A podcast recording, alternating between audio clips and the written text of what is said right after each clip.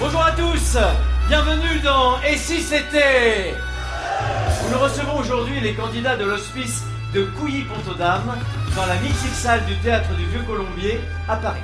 Ce sont de vieux comédiens, un peu sourds et tremblotants, mais prêts à relever les défis d'un jeu télévisé afin de gagner le concours qui permettra à leur EHPAD, établissement hospitalier pour personnes âgées, d'être pris en charge par l'État pendant encore dix ans. Les perdants seront eux cédés au secteur privé.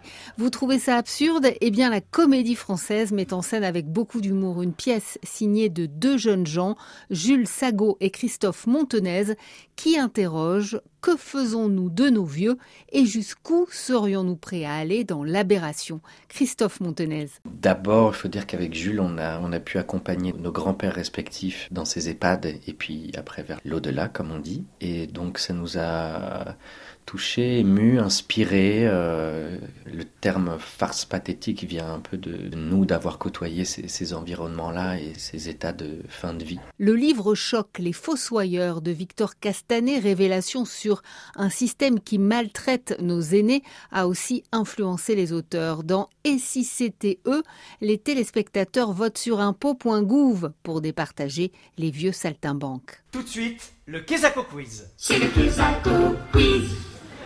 À chaque bonne réponse, vous gagnez 25 secondes supplémentaires pour l'épreuve suivante qui sera celle dite de la scène classique. Attention, vous avez 3 minutes pour répondre à un maximum de questions. Vous êtes prêt, monsieur Boudrou.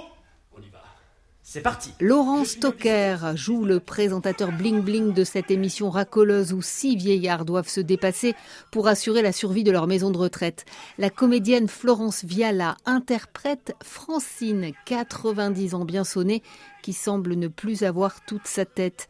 1h10 de maquillage chaque soir, une métamorphose bluffante et un énorme travail d'acteur sur le corps et les voix pour un jeu qui ne tombe jamais dans la caricature. C'est comme quand on rit aux enterrements, c'est tellement énorme, c'est tellement triste parfois. C'est un sujet bah, qui nous touche tous parce que ça nous appartient, c'est comme les crèches, c'est comme l'éducation nationale. On traverse tout ça à un moment de notre vie et ça nous concerne tous comme citoyens et comme humains. Ne bougez pas, on se retrouve tout de suite après une courte page de publicité. Et si c'était eux, une farce et une critique sociale sur la privatisation de nos sociétés qui parle du courage et dénonce la montée de nos indifférences.